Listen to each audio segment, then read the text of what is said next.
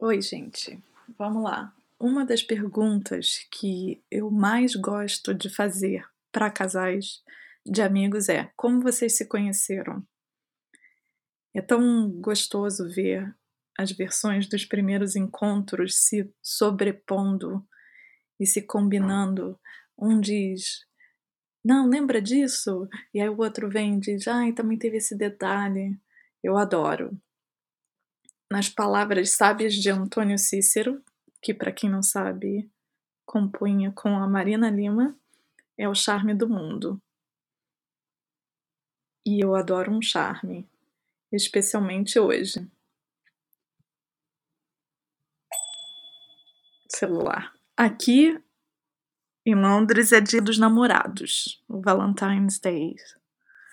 Os restaurantes já estão vendendo os seus menus românticos já, há algum tempo.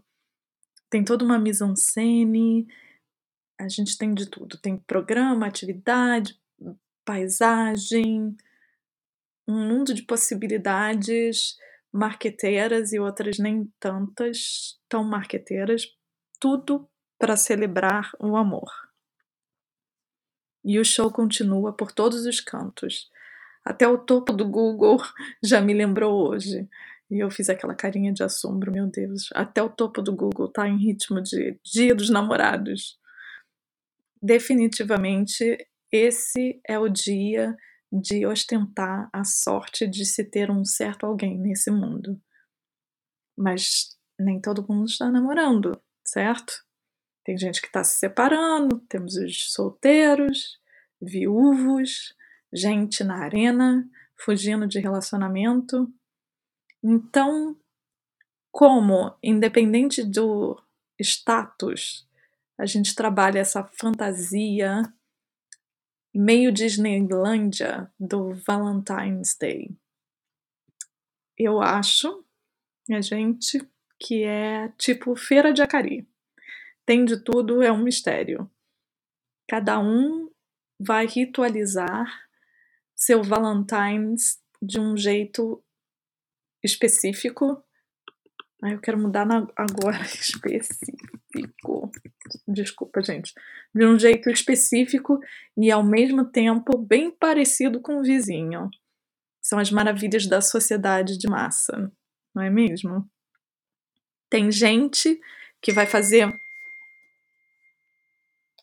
tem gente que vai fazer montagem da celebração do relacionamento no Instagram. Tem gente que vai fazer declaração de amor ou talvez de ódio no Twitter.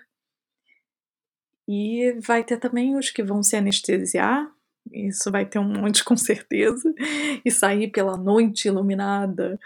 Ou ainda os que vão ter DR antes de ir para a cama, ou até aqueles que só vão para a cama. Isso me fez pensar na diversidade que é esse Dia dos Namorados para mim, que foi o Dia dos Namorados no meu passado. Nesses meus 40 anos, 40 e tantos anos, melhor dizendo, eu tive a minha feira de Acari. Aí você vai dizer, chama o síndico, Rafa. Eu fico rindo, sabe, de, de lembrar, parecia até uma novela. Deu no New York Times, a feira de Acari é um sucesso, mas não muito, né? Eu tive de tudo. Tive jantar com peguete em lugar tosco, date dorminhoco. Jesulia, só de lembrar, eu já passei a noite rondando o Rio de Janeiro inteiro com um indivíduo que achava que nada era bom o suficiente. Já descobri que eu não estava num relacionamento monogâmico, monogâmico durante um date num Valentine's Day. Mas, obviamente, que nem tudo foi um pesadelo. Eu tive alguns Valentines bem interessantes, com direito a uma encenação, draminha, mas a maioria, mesmo pensando assim, bem friamente, eu passei sozinha. Eu, comigo e eu mesma, uma festa. E são esses Valentines que, ironicamente, eu lembro com mais carinho. o fato de que, em teoria, todos estão sim, simultaneamente celebrando algo cria uma atmosfera única, né? Todo mundo está celebrando Valentine's Day hoje, aqui em, na Inglaterra, porque esse é o dia, não? E essa atmosfera única, eu acho que é de alguma maneira inescapável. Então, é melhor, em vez de fingir que não tem nada acontecendo, refletir sobre o tema. E como o povo gosta de dizer, ficar neutro é político, até em termos de relacionamento. Então, a minha opção é refletir, digerir. Eu faço isso com datas comemorativas em geral. Carnaval, Natal, é muito bombardeio midiático para a gente sair por aí incólume. Afeta a gente. Então, vamos sentar e pensar sobre isso. Essa é a minha atitude. E, e é nesse momento que eu lembro dos meus Valentines sozinhas, porque foi uma ótima oportunidade de ponderar nesse momento, né? A, a situação de estar sozinha criou esta facilidade e eu trouxe esse hábito para minha vida em geral, independente do de estar em relacionamento, enrolada, meio enrolada, não enrolada. É... Eu acho muito bom separar um tempo para pensar nesse tema de uma maneira dissociada do turbilhão, ou pelo menos tentar se dissociar. Eu explico. Quando eu digo isso, é porque quando a gente se apaixona, quando a gente está enamorado, já é uma coisa que cria um, um você já tá já tá no você tá no patos, né? Você tá na paixão. E além disso, você pode ser de alguma maneira afetado por, por essa fantasia que é jogada em cima da gente de completude, de parceria perfeita. E, e isso pode confundir a gente. A gente tem que ligar um alerta. É muito atraente se entreter nessa miragem de disneylandianesca, digamos assim é, primeiros encontros, dias dos namorados, casamentos, bodas, tudo são cápsulas do melhor em algo fugaz que chamamos de relacionamento. Mas são cápsulas. Aí o risco é a gente investir demais na criação dessas pequenas cápsulas de amor e esquecer do resto todo que sustenta essas cápsulas e que de alguma forma é o que dá charme a elas. As pessoas pensam, deixa eu dar um triplo carpado cinematográfico, criar um mundo cor-de-rosa, fazer uma declaração, aí eu não vou precisar olhar para o que eu tenho que olhar de fato, né? É, e eu tenho a impressão que é o que a gente vai ver hoje na timeline dos amigos londrinos. Eu garanto para vocês, vai ser um festival de oh, meu parceiro, minha parceira, meu amor, como é maravilhoso estar com você, brincar com você, tipo show da Xuxa, sabe? E eu aqui do outro lado fico pensando, tá, é fofo, é bonitinho, mas não dá só para apontar um pouquinho pro que existe desagradável. Tem que ser tão completo e tão lindinho assim. E eu acho que seria muito bom se a gente pudesse dar um cheirinho de humanidade a essa perfeição cor-de-rosa.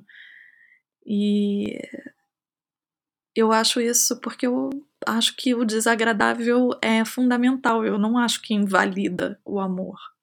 Eu acho que, pelo contrário, é o que dá substância a essa maravilha que é querer estar com alguém. É um lembrete eficaz de que nós somos indivíduos à partes, mesmo em uma relação. Você deve estar aí pensando: "Rafa, é óbvio que todo mundo sabe que nem tudo é perfeito", mas muita gente não sabe não. E eu vou te dizer, esse bombardeio marqueteiro é desenhado para fazer a gente esquecer. Basta um pulo para a gente se perder na ritualização dessa miragem de uma maneira totalmente destrutiva e infantil. É muito fácil. É tentador, é corrosivo a longo prazo e dá satisfação a curto prazo. Entende o perigo? E eu digo mais, todo mundo, sem exceção, vai se perder um pouco nessa Disneylândia em algum momento. A nossa sociedade, o nosso tempo é feito para isso, para que a gente fique nesse parquinho. Só, e nem importa, sozinho ou acompanhado. Se você está sozinho, você está sonhando com um relacionamento perfeito. Se você está acompanhado, você está querendo que o seu relacionamento imperfeito seja perfeito. Entende o perigo? Então, o meu convite é para que, independente de status afetivo, a gente use o dia para fazer as tais perguntas desagradáveis, do tipo: onde está o meu desejo nesse enamoramento? Onde está a minha escolha? Aonde está a minha responsabilidade em tudo que eu digo sim e não? Ou melhor ainda, aonde está o desejo do outro? bem além da minha fantasia sobre esse outro, quem é ele? É difícil essa coisa de não querer achatar o parceiro ou parceira nas nossas expectativas, de não querer culpar eles por tudo que a gente não foi ou que a gente não é, não é mesmo? É difícil. E é aí que eu gosto de lembrar dos meus Valentines sozinha. Eu acho que eu fui esperta olhando em retrospectiva, obviamente. Na realidade, dá até um orgulhozinho, porque eu tive muito a atitude de recolhimento e eu gostava de inventar uns rituais para criar esses espaços de ócio e de angústia. Eu não sabia que eu fazia isso mas eu sabia. Era um filme, uma música, um momento, espaços de desconforto. Espaço de ócio é espaço de desconforto. E já naquela época eu não, não tinha essas expectativas infantis de ah, eu preciso estar feliz comigo mesmo. Gente, tá sozinho, é um incômodo, estar com alguém é um incômodo, porque existir é um incômodo. Não sempre, às vezes. Em especial nas datas comemorativas, não é mesmo?